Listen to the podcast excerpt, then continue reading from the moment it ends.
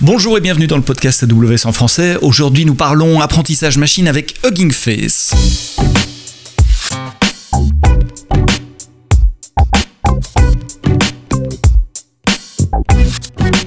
Bonjour, merci de nous écouter, de mettre des petits pouces vers le haut, des petites étoiles. Nous sommes dispo dans toutes les applis de podcast. Euh, aujourd'hui, j'ai le plaisir d'accueillir Julien Simon, un nom qui vous est familier si vous êtes auditeur du podcast AWS, parce que Julien était euh, bah dans mon équipe. Euh, tu étais Machine Learning Evangelist. Quelque chose comme tu ça. Restes dans le tu, restes Principal Developer Advocate en, spécialisé en Machine Learning et tu restes dans le Machine Learning puisque maintenant tu as, tu as rejoint l'équipe de, de Ginkface. C'est une start-up en France spécialisé euh, sur le machine learning, mais tu peux nous en dire plus, Ginkface, c'est quoi Ça vient d'où Quel était le postulat de départ? Tout à fait. Merci beaucoup Seb de m'inviter. C'est un plaisir de, de retrouver la, la, communauté francophone. Absolument. bon, bonjour à tous.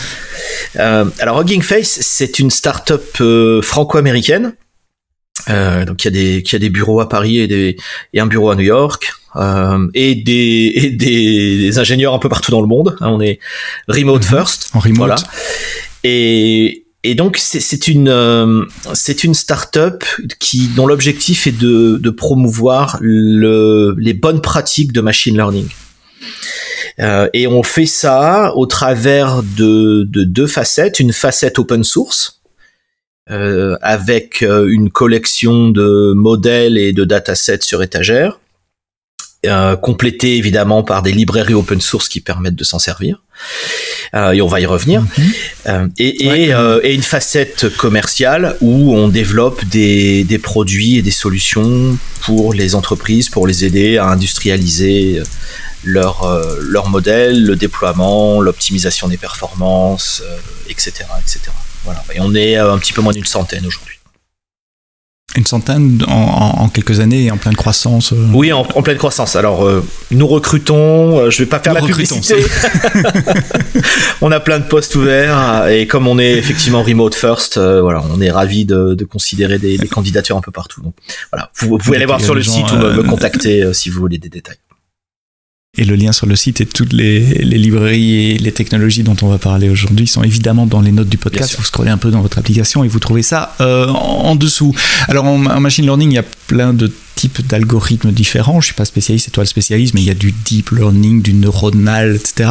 Hugging Face focus sur un type de machine learning particulier qui est euh, les transformers. Exactement. C'est correct. Et c'est quoi? Alors historiquement, euh, Hugging Face euh, a, a, commencé par développer un, un chatbot et donc a, a, a, construit des compétences autour de, du traitement du langage naturel, donc NLP, Natural Language Processing et, euh, et autour d'une architecture de modèles donc qui s'appelle les Transformers, qui est une architecture de modèles qui a vu le jour en 2017 et qui, euh, alors j'aime pas les grands mots, mais on peut quand même le dire, qui a, a révolutionné le, la performance des modèles pour le NLP en battant, voilà, en battant à peu près tous les mhm. benchmarks euh, sur toutes les tâches existantes. Il y a un modèle dont vous avez certainement entendu parler qui s'appelle BERT, qui est un modèle qui a été développé par Google, qui a lancé ce, cette euh, cette nouvelle vague d'architecture, donc Transformers.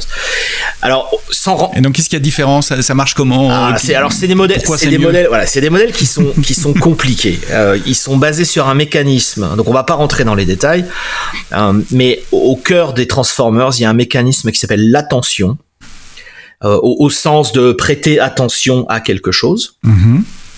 Et donc ce mécanisme d'attention, en fait, il va permettre au modèle d'apprendre le, contexte d'un mot au sein d'une phrase, en regardant les mots qui sont situés avant, les mots qui sont situés après. Alors, c'est des techniques qui existaient déjà sur les architectures euh, plus traditionnelles de type euh, LSTM, etc mais qui a, qui a, qui a été affiné avec euh, donc ce mécanisme d'attention a été vraiment affiné avec le, les Transformers. Et surtout et c'est vraiment ça la, la, la révolution des Transformers c'est le l'utilisation quasi systématique de ce qu'on appelle le transfer learning. Donc le transfer learning c'est tout simplement l'utilisation de modèles préentraînés. Euh, et, et, et leur spécialisation ou pas d'ailleurs, parce que parfois les modèles préentraînés suffisent à, à la, à la précision. Sont suffisamment bons. Mais mhm. dans la plupart des cas, on va les euh, les affiner, donc en, les fine tuner en bon français sur son propre jeu de données. Et en fait, ce qui change complètement par rapport à, avant, c'est qu'avant on avait tendance à utiliser des modèles. Déjà, on avait tendance à construire son réseau de neurones. Donc les, les data scientists allaient construire un réseau, par exemple, basé sur des LSTM, en fonction voilà, de leur expérience, de leur euh, de leur ressenti, de leur euh, intuition. Et puis ils allaient l'entraîner sur un jeu de données, ce qui nécessitait d'avoir d'énormes quantités de données. Hein. Vous avez tous entendu que le deep learning a besoin de beaucoup de données. Mhm. Et donc tout ça était extrêmement compliqué parce qu'il fallait les compétences de construction d'architecture de réseaux de neurones, il fallait des compétences de construction de jeux de données avec évidemment les joyeusetés liées au nettoyage, euh, à, la préparation, au feature engineering, etc., etc.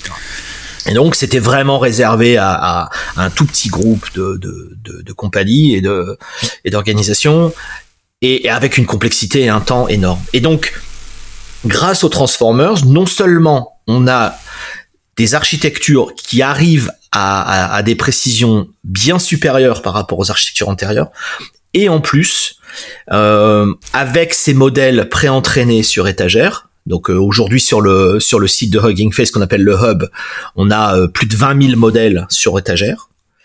Eh bien, les, les développeurs, cette fois, plus besoin d'être un data scientist expert, mais un développeur peut aller sur le hub Hugging Face, donc huggingface.co, consulter la liste des modèles disponibles sur la base des, tags qu'on leur a appliqués. Donc si on cherche un modèle pour faire pour résumer du texte ou pour classer du texte ou pour euh, euh, faire de je sais pas de l'analyse de sentiments, etc. On va vite trouver des modèles qui ont été entraînés dans euh, un, grand nombre de langues euh, donc on a des, on a mhm. euh, largement plus d'une centaine de langues supportées aujourd'hui. Et puis on va, on va récupérer ce modèle et avec deux ou trois lignes de code des librairies Hugging Face, on va télécharger le modèle et on va pouvoir le tester et, et, et, éventuellement, si on le souhaite, on va pouvoir le fine-tuner sur ses propres données, ce qui est un processus assez simple. Donc il y a une espèce d'accélération du processus, d'augmentation de l'agilité et de et on, on abaisse énormément le, le seuil de compétences et le, je dirais même le seuil de d'outillage et de et de complexité technique nécessaire pour avoir des, des applications à l'état de l'art. Donc pour certains cas, le modèle sur étagère va, va correspondre à mes besoins et j'aurai une, une, précision suffisante. Pour d'autres cas, je dois apporter un, un, un, jeu de données relativement faible Exactement. par rapport à un entraînement à partir de Tout zéro, euh, ce, qui, ce qui me permet de démarrer plus rapidement. Exactement, c'est ça. C'est-à-dire que l'entraînement initial nécessite énormément de données. Hein, si même, et c'est vrai pour du texte, c'est vrai pour des images, parce qu'il faut énormément de, d'exemples pour que le modèle arrive à extraire les, les informations, les motifs qui sont cachés à l'intérieur des données. Alors que quand on fait du fine tuning, quand, quand on fait du transfer learning, on part sur un modèle qui a déjà été entraîné sur des des quantités de, de, de, de données phénoménales. Hein. C'est typiquement, on entraîne sur euh, Wikipédia, plus encore d'autres trucs. C'est énorme. tout, tout voilà, c'est tout le corpus, c'est des milliards et des milliards de mots qui sont utilisés. Et par conséquent, si on arrive avec euh, quelques milliers de documents, euh, bon, ça dépend de la tâche qu'on essaie d'accomplir, mais ou quelques centaines, ça peut suffire à, à fine-tuner le modèle et donc à booster sa précision sur le vocabulaire qu'on qu'on trouve dans ces documents. Alors, tu as parlé de NLP, donc de, de reconnaissance du langage. Euh, donc, c'est passer d'une phrase écrite à la signification de cette phrase. C'est le cas d'usage principal ou il y a d'autres cas d'usage? Tu as parlé de reconnaissance de sentiment, mais c'est une, une, variation du NLP. Alors, les grands cas d'usage sur le texte, c'est la classification de texte. Donc, typiquement la détection de sentiments, euh, euh, l'analyse de sentiments, la détection d'émotions. Euh, voilà, ça c'est les points importants. L'extraction d'entités, extraire des extraire des, des noms de personnes, des noms de sociétés, des noms de produits, des dates, des. Ouais, essayer de, de comprendre de quoi le hein. texte est en train. De... le, le, le la, la, le résumé de texte, très important aussi. Ça mhm. c'est au bac français, ça aurait été utile.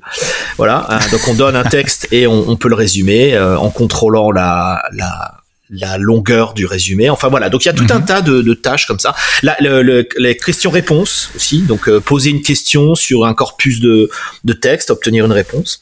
Donc voilà, ça c'est. Ah oui, donc des des engins de recherche. Par exemple, voilà, un moteur de recherche ou consulter des sur une knowledge base de exactement documents. consulter des knowledge base, tout ça. Donc le NLP, ça reste le cœur de ça. Mais ce qui est très intéressant, et ça c'est un développement assez, assez récent, c'est qu'on se rend compte que l'architecture de Transformers est également très efficace sur euh, d'autres tâches de machine learning comme euh, computer vision, euh, comme l'audio, donc par exemple du, speech to text ou du text to speech Mhm. Euh, etc.. Donc, euh, on, on- se rend compte que finalement cette architecture-là euh, délivre des performances à l'état de l'art. Donc, il y a un autre modèle qui a fait le qui a fait du bruit assez assez récemment et qui était mentionné dans le, le State of AI Report qui est sorti il y a quelques un mois ou deux maintenant que je que j'encourage tout le monde à lire si vous voulez un, panorama Donc, de, au, au mois de, de, de, novembre Voilà, c'est ça. euh, 2021 Exactement. pour, pour recontextualiser. le mois de novembre, euh, si vous voulez un bon panorama. Et, et donc, euh, ce modèle, c'est un, un modèle qui s'appelle le Vision Transformer, qui est encore un autre modèle de Google, qui, euh, eh bien, qui montre euh, des performances euh, excellentes sur de la classification d'images, des choses comme ça. Mais on voit, voilà, donc on voit finalement que toutes les données non structurées, texte, images, son, voix, eh bien, fonctionnent bien avec des transformers.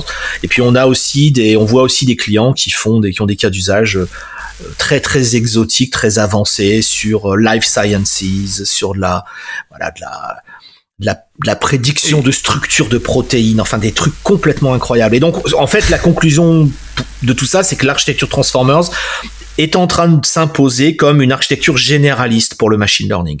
À tel point que on voit même dans les enquêtes, alors il y a un autre rapport très intéressant qui a été sorti par Kaggle, donc la Kaggle euh, Data Science Survey qui est sorti également en novembre, qui montre que euh, l'usage des modèles euh, traditionnels, LSTM, etc., est en baisse, que l'usage même des modèles type XGBoost, enfin les modèles traditionnels, statistiques, etc., est en baisse, et que l'usage des transformers est en hausse.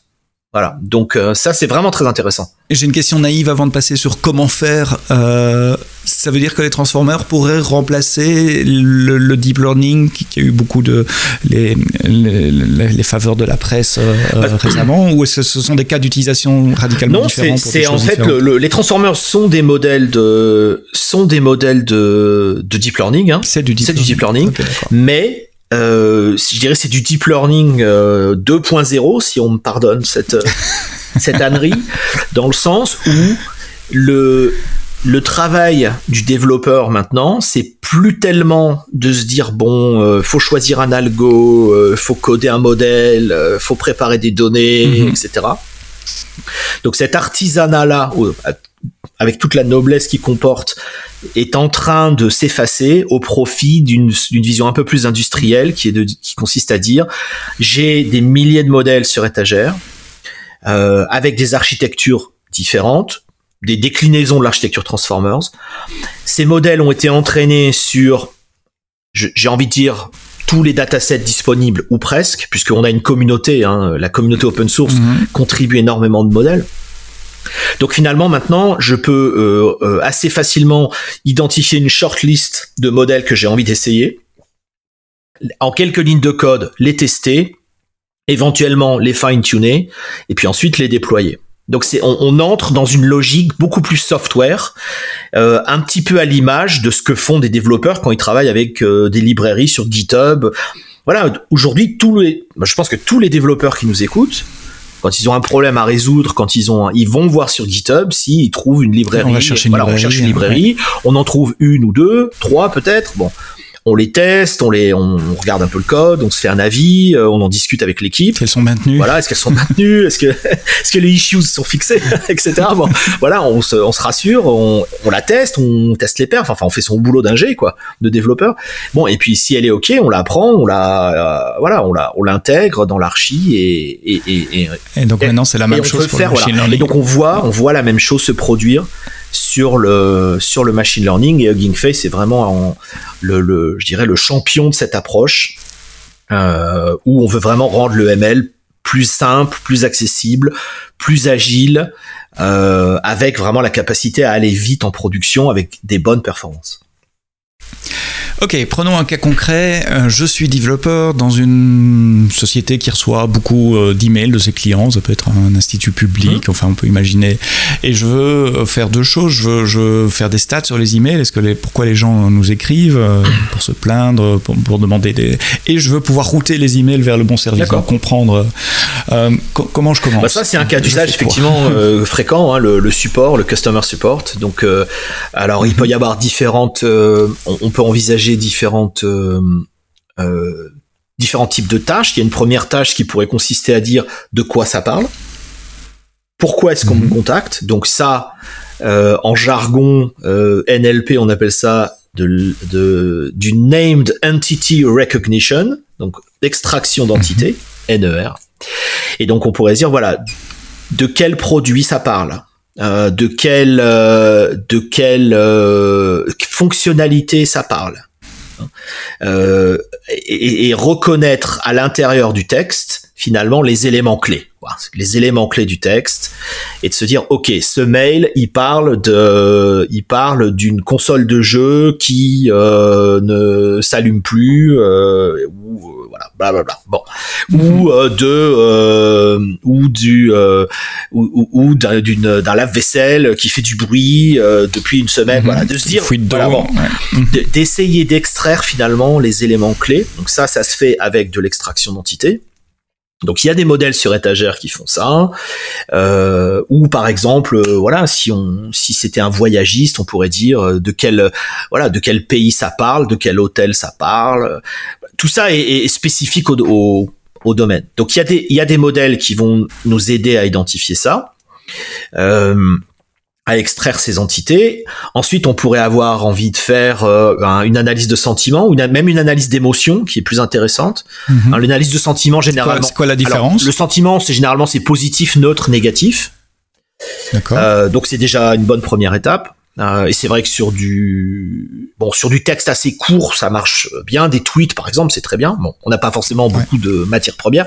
Par contre, sur un mail ou sur une une, revue de produits ou un avis de, sur un hôtel ou un restaurant, etc., il y a quand même un peu plus de matière. Donc on peut détecter les émotions. Donc on pourrait dire, euh, est-ce qu'on détecte euh, typiquement de la joie, de la tristesse, de la colère, euh, de la de la, de la confusion. Voilà, c'est c'est un peu petit peu plus granulaire. Et d'ailleurs, on pourrait faire les deux. On pourrait dire voilà, c'est euh, c'est un mail euh, négatif et on détecte voilà il y a dans les dans le mail il y a cette phrase qui est particulièrement colérique donc peut-être qu'il faut la regarder de, de plus près etc euh, donc, donc ça, ça va se faire avec des modèles, une fois de plus. Donc, qu'on peut, on peut tester des modèles sur étagère.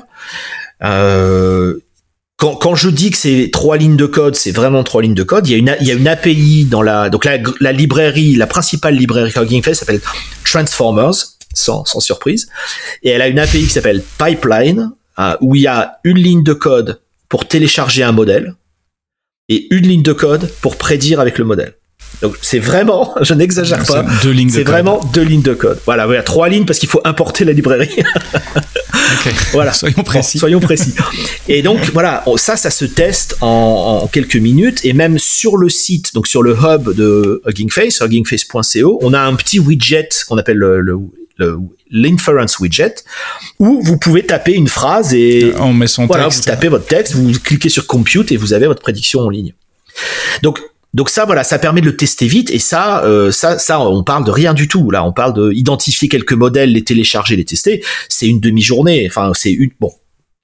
Voilà, je vais dire une demi-journée. Pour quand on mhm. va plus vite, c'est ça, c'est une heure, quoi. Bon, mais euh, et finalement, on va passer plus de temps à nettoyer ces données, euh, à, à, avoir un petit pipeline qui va prendre les mails ou les tweets ou les tickets Jira ou que sais-je pour en extraire le, le texte. Extraire le texte, enlever les headers. Euh, voilà, pour dire voilà le texte est là, euh, voilà le texte est là et c'est ça. c'est et c'est sur ça qu'il faut se et c'est sur ça qu'il faut se concentrer. Euh, bon et puis si euh, si ça vous va comme ça, bah, très bien. si par exemple des, des tâches assez génériques comme la détection d'émotions, la détection de sentiments Bon, il n'y a pas vraiment besoin, à mon avis, de, fine-tuner beaucoup. Mais si vous voulez si le faire, fine tuner, ça correspond à quoi? Euh, Imaginons que j'ai euh, bah, des, des, noms de services et de voilà, c'est ça, des choses peu ma société. Voilà. Euh, je dois faire quoi? Je prends 100 emails et je dois les annoter. À Alors il faut les annoter. Donc là, oui, enfin, là voilà, il faut, on, est, on reste sur de l'apprentissage supervisé. Donc par exemple, si vous, effectivement, ce que tu as dit là, c'est un très bon exemple. Si on a des noms de produits, des noms de, des noms très précis, euh, du vocabulaire très très spécifique à la boîte, bon, on va prendre un, un petit corpus de texte. Quelques centaines, quelques milliers de, de documents, enfin de, qui peuvent être euh, des tweets ou du texte, hein, c'est pas forcément des pages et des pages. Mm -hmm. Bon, on va les annoter. Bon, ça c'est un peu de travail. Alors il y a des il y a des outils open source pour le faire. Il y a euh, un service AWS pour le faire qui s'appelle SageMaker Ground Truth, euh, Ground voilà, Truth, qui sait ouais. faire de l'annotation mm -hmm. de texte, euh, qui est tout à fait adapté à ça. Et puis on va récupérer son texte annoté qu'on va mettre dans un fichier CSV, enfin voilà, ça n'a pas besoin d'être très compliqué. Et ensuite, on va pouvoir, toujours en utilisant la librairie Transformers, on va mm -hmm. pouvoir utiliser une API de haut niveau qui s'appelle l'API Trainer euh, et qui en, allez, je, je vais pas exagérer, je vais dire 50 lignes. Euh, je suis en train d'en faire tourner un là, je l'ai, je l'ai sous les yeux. Euh, 50 lignes de code permet de télécharger le modèle euh, et, et, de, et, de, lancer, de configurer l'entraînement et de lancer l'entraînement. Euh, voilà, c'est un. Et le résultat de ça, c'est un nouveau modèle ou c'est quelque chose que je dois faire à Alors, chaque fois Donc ou... c'est un nouveau modèle, c'est un modèle donc euh, voilà, fine tuné mm -hmm. euh, qu'on peut qu'on peut euh, évidemment utiliser, déployer avec la librairie Hugging Face. alors Hugging Face s'appuie soit sur PyTorch, soit sur TensorFlow. Euh, mm -hmm. mais notre API reste au-dessus, reste quasiment identique dans les deux cas. Et donc ce modèle-là, euh, bah, vous pouvez l'utiliser en tant que tel, vous pouvez le déployer, on peut le déployer avec les deux lignes de code. Voilà, on peut le déployer avant, dans télécharger le modèle. On peut le déployer sur SageMaker. Hein, on a euh, on a une intégration, euh, on est intégré sur SageMaker au même titre que PyTorch, euh, TensorFlow, etc. Donc il y a des deep learning container Hugging Face. Donc l'entraînement, s'il nécessite des ressources qui dépassent celles que vous avez euh, euh, sur votre bureau ou dans le placard, vous pouvez entraîner sur SageMaker, vous pouvez déployer sur SageMaker. Euh, vous pouvez déployer sur un service de container. Enfin voilà, tout ça est tout ça est assez agnostique. Et, et, et puis si vous voulez, dans un workflow vous pouvez réel, partager le modèle. Vous pouvez le partager. Euh, C'est-à-dire que vous pouvez remettre ce modèle sur le hub Hugging Face en disant bah voilà, moi en open, en open source, source j'ai entraîné mon modèle. Euh, bon, les données sur lesquelles je l'ai entraîné ne ne, ne, ne, présente pas de caractère euh, ultra confidentiel et, et, je pense que ça peut servir à la communauté, donc je peux le repartager. Et ça veut dire que dans un, dans, je suis en train d'essayer de, de, de, mettre ça en dynamique dans un vrai projet, une vraie entreprise et de voir comment ça se passerait. C'est le type d'entraînement qu'on referait régulièrement. Alors peut-être pas tous les jours, ça dépend des, des use cases, ça peut être tous les 2-3 mois, mais donc on peut automatiser tout ça aussi. Oui, bien sûr. À part la partie annotation, évidemment. Voilà, donc oui, oui, c'est sûr. Bon, il, il, la, par exemple, la détection d'émotions, c'est un truc assez stable dans le temps. C'est-à-dire que bon, euh, mm -hmm. ça va, ça va pas changer. Maintenant, euh, oui, si euh, si euh, ton entreprise lance une nouvelle gamme de produits avec un nouveau vocabulaire, un nouveau nom, etc., euh, des, des, nouveaux features, enfin des, un vocabulaire qui finalement qui n'existait pas dans, les, dans le dataset précédent, oui, bah, il faut réannoter quelques documents, euh, réentraîner, etc., etc. De toute façon, le machine je learning pense, est pense... un truc itératif. Enfin, j'ai passé des années à le répéter. oui, à automatiser et à appliquer, faire du CI/CD comme on le fait pour du, pour, pour, du code, le faire sur le machine learning. Je pensais à d'autres cas d'utilisation. Euh, je, je, fais juste le lien avec l'épisode du podcast il y a quelques semaines où euh, j'avais les, les, les, gens de Datadome mm -hmm. euh, qui font la détection de bots et donc ils prennent toute une série de signaux, euh, par exemple la header HTTP d'une requête ou la, la signature SSL pour détecter les, les, bad bots, des, des, des bons bots qu'on qui, qu veut avoir sur son site, comme le site, le, comme le, le, bot de Google par exemple, celui-là on veut le laisser passer, mais on veut, on veut éviter les, les, les bad bots. Est-ce que c'est des choses qui peuvent se faire avec des transformers également ou ça s'applique vraiment plus au, au, texte au sens où on l'entend euh, le texte humain?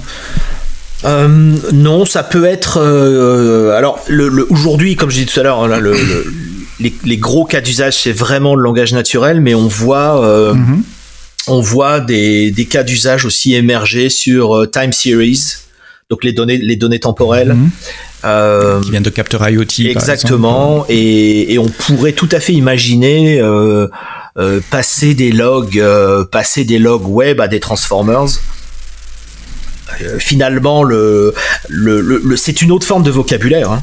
Euh, voilà, c'est une autre forme de vocabulaire. C'est un autre langage. Un que, mhm. à partir du moment où il y a une certaine structure qui apparaît dans votre dans votre texte avec des, ce qu'on appelle nous des tokens, donc des, des, des morceaux de texte, alors qui peuvent être des mots, mais enfin qui pourraient être euh, le user agent, bon, euh, qui sont séparés par des espaces, etc. À partir du moment où on, on voit ce genre de structure, où on voit euh, euh où on peut les séparer et euh, où il y a une répétabilité dans ce dans ce vocabulaire, c'est-à-dire que voilà, user agent égale machin, bah ça veut toujours dire la même chose et et euh, euh, source, IP, source IP, ça veut dire la même chose, etc. À partir du moment où ce vocabulaire-là est stable dans le temps, euh, on peut on peut effectivement euh, on peut effectivement apprendre un transformer parce que quand dans un log on voit euh, on voit euh, ce, ce, ce, cette phrase, enfin en tout cas ce vocabulaire-là apparaître, euh, bah, c'est euh, une erreur, un warning,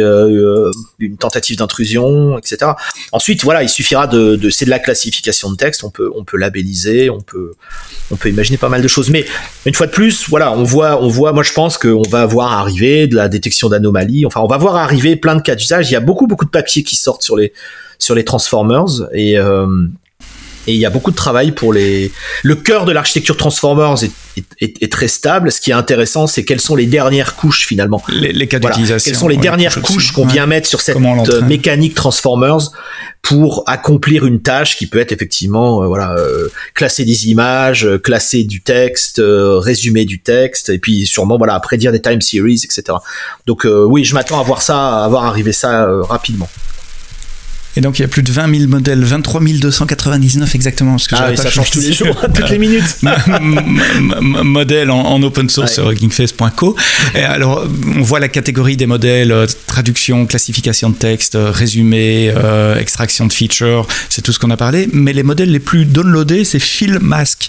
C'est quoi du Fill Mask? Alors ça c'est oui, alors ça c'est ce qu'on appelle donc c'est le c'est ce que je disais à l'instant, c'est-à-dire tout part du de ce qu'on appelle un language model, donc un, modèle d'un langage qui va être un modèle d'anglais, un modèle allemand, un modèle français, etc. Où là, on n'essaie pas d'accomplir une tâche particulière, hein, mais on veut euh, on veut extraire d'un gros corpus de données euh, les relations et le contexte qui existent entre les mots.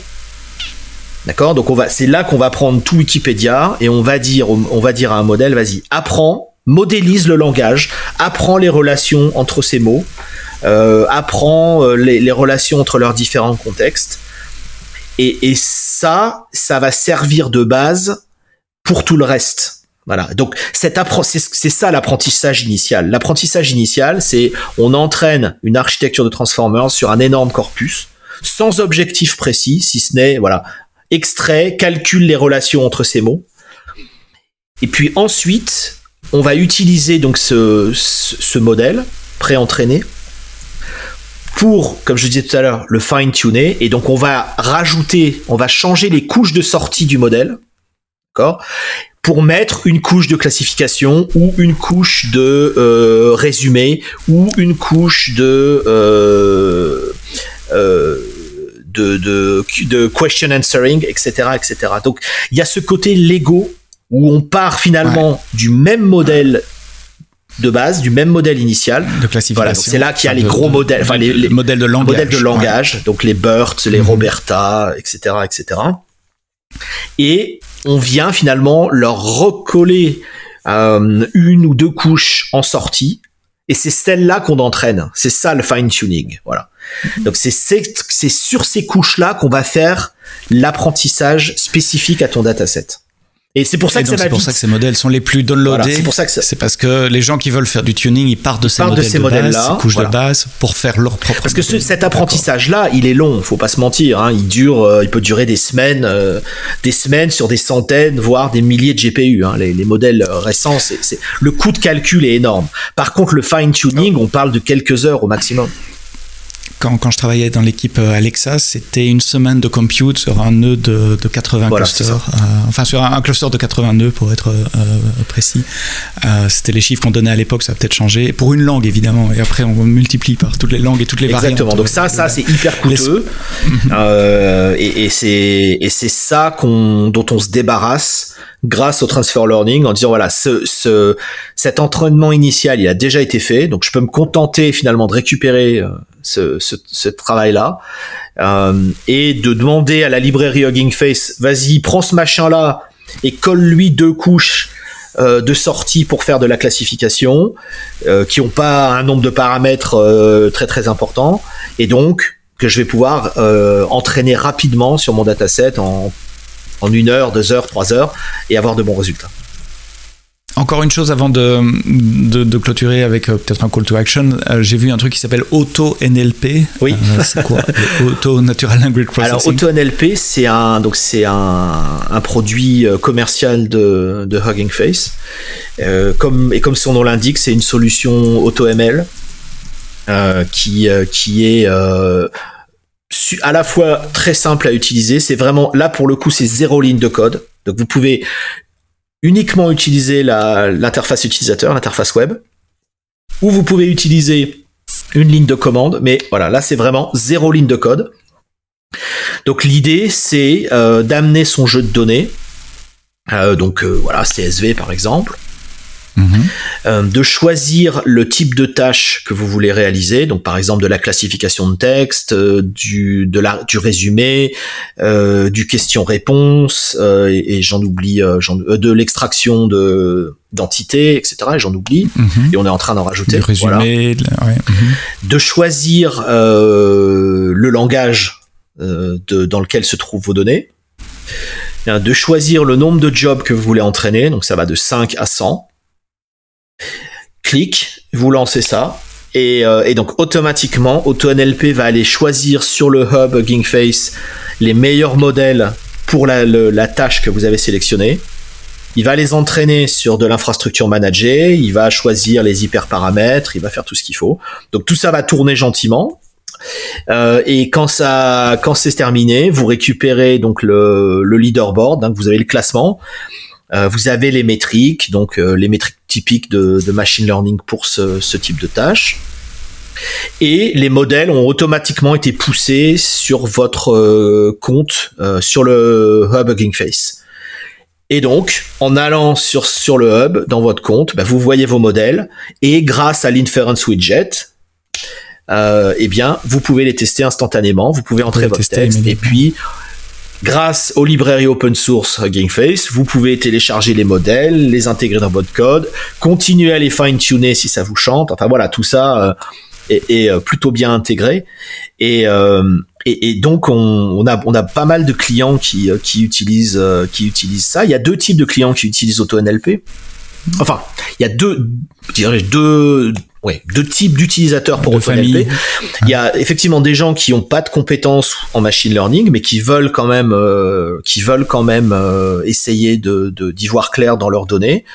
Euh, voilà. Et donc, si vous avez un, si vous savez sortir vos données dans un fichier CSV et, et, si vous savez cliquer dans une interface web, vous pouvez entraîner des modèles et, et prédire avec. Et puis on a aussi donc des utilisateurs plus expérimentés, plus aguerris en machine learning, mais qui ont envie de, de débroussailler. Parce que si vous avez 1000 datasets ou, ou 2000 datasets, euh, vous n'allez pas tous les regarder à, l'œil nu, vous n'allez pas tous mhm. les préparer à la main, c'est pas possible. Voilà. Et même si vous avez un, des bons pipelines, etc., c'est du travail. C'est du travail, c'est compliqué. Donc, ce que vous voulez, c'est débroussailler le terrain, dire voilà, on va entraîner, euh, on va entraîner des modèles sur ces sur ces différents datasets. On va, on va regarder quelles métriques on obtient. Et puis, voilà, bon, certains modèles n'auront pas beaucoup de pertinence et on laissera tomber. Parce que, bon, voilà, ce problème-là n'est pas, n'est pas un bon problème de machine learning, en tout cas pas, pas pour l'instant. Par contre, on a d'autres euh, datasets, d'autres problèmes où là, on se rend compte qu'on arrive à, sortir de la perf. Et, euh, et là, ça peut justifier qu'une équipe de, de, machine learning, effectivement, s'y penche. Donc, il y a vraiment ce côté euh, scaling, quoi. Scaling de scaling de l'équipe, on se dit bon, on n'a pas le temps de tout regarder. On a toujours trop de choses à faire. Donc, on va débroussailler le, terrain en lançant des jobs sur AutoNLP. Et puis, ceux qui sont les plus prometteurs, on va les regarder à la main. Et, on saura que, tiens, c'est cette architecture de modèle-là qui a l'air d'être pertinente. Donc, OK, on peut, on peut zoomer, on peut, on peut s'y intéresser. Et le reste, on l'ignore. Donc, c'est assez intéressant. Donc auto NLP, mais pour commencer, je, peux aussi commencer avec les, modèles en open ah source, les librairies open source. Absolument. Et donc, si je veux commencer, je vais sur gingface.co, je choisis un modèle qui correspond à, euh, au job que je veux faire, donc de la classification, du résumé, etc. Je download les librairies, je download le modèle et je soumets mes données au, Exactement. et le meilleur endroit pour commencer. Vraiment aussi simple que ça. Le meilleur endroit pour commencer, on a un cours en ligne qui est évidemment gratuit. Mhm. Donc, euh, huggingface.co slash course course en bon français. Euh, voilà. Et, et c'est parti. Et vous avez, euh, et vous avez, euh, vous avez de, pas mal de chapitres. On est en train de, de continuer à, à en rajouter. Et alors ça, c'est vraiment, je, je, veux rassurer tout le monde qui se dit oh là là, non c'est compliqué, je vais rien comprendre. Le ML c'est pas pour moi. Euh, le cours est en Python. Euh, a pas et mon niveau de Python n'est pas n'est pas extraordinaire. Il n'y a pas besoin d'être un génie en Python pour faire du, machine learning. Donc, si vous avez des compétences basiques en Python euh, et que vous avez envie d'apprendre les transformers, le machine learning, allez-y. Euh, c'est un cours qui est fait pour les développeurs. C'est pas un cours qui est fait pour les data scientists. Même si, bien sûr, les data scientists sont les bienvenus. Il n'y a pas de problème. Euh, il y, a, y, a, du contenu. Il y a, y a des vidéos où on zoome un petit peu plus sur les aspects théoriques. Mais voilà, l'objectif, c'est vraiment de, de, permettre aux développeurs et, et, aux, et aux ingés de comprendre ce que sont les transformers, comment s'en servir, euh, comment utiliser les librairies, et vous serez surpris du, faible volume de code que vous écrirez. C'est une API qui est vraiment très dense. Euh, voilà, et, et maintenant, je, je, ça se marie bien avec SageMaker Studio Lab, si vous avez, euh, si vous cherchez un environnement de notebook. Voilà. Hugging Face est un partenaire de SageMaker. Vous êtes voilà, nativement on est, on est nativement intégré dans SageMaker. D'ailleurs, je crois qu'on est sur la home page maintenant de SageMaker euh, Studio Lab. Mm. Donc, euh, vous voilà, si vous voulez commencer, euh, vous allez sur le cours Hugging Face, vous prenez le code et puis vous le copiez-collez dans, dans SageMaker Studio Lab et ou dans votre notebook local. Enfin, voilà. Bon. Euh, mais en tout cas, dans Studio Lab, je l'ai testé, ça marche très bien. Et, et, et vous voilà parti pour le, les Transformers. Cool, voilà un bon moyen de euh, passer euh, son temps à apprendre des nouvelles choses pour le prochain week-end de pluvieux. Oui, c'est ça. Qui ne saurait tarder. Ou le, ou le, voilà, si le réveillon de Noël, famille, le réveillon familial se passe mal, bon, vous les laissez, vous les laissez se disputer et vous allez bosser les Transformers. C'était très clair. Merci, euh, Merci Julien, beaucoup, Julien Simon, Chief Evangelist euh, de Hugging Face, euh, qu'on te suit sur, sur YouTube. Julien Simon, tu postes des vidéos quasiment toutes les semaines, parfois un peu plus même. Je mets le lien également dans les notes du podcast. À très bientôt pour un prochain épisode du podcast AWS en français. La semaine prochaine, on parlera des, des nouveautés des deux dernières semaines sur AWS. ça sera vendredi matin. Et d'ici là, quoi que vous codiez, codez-le bien.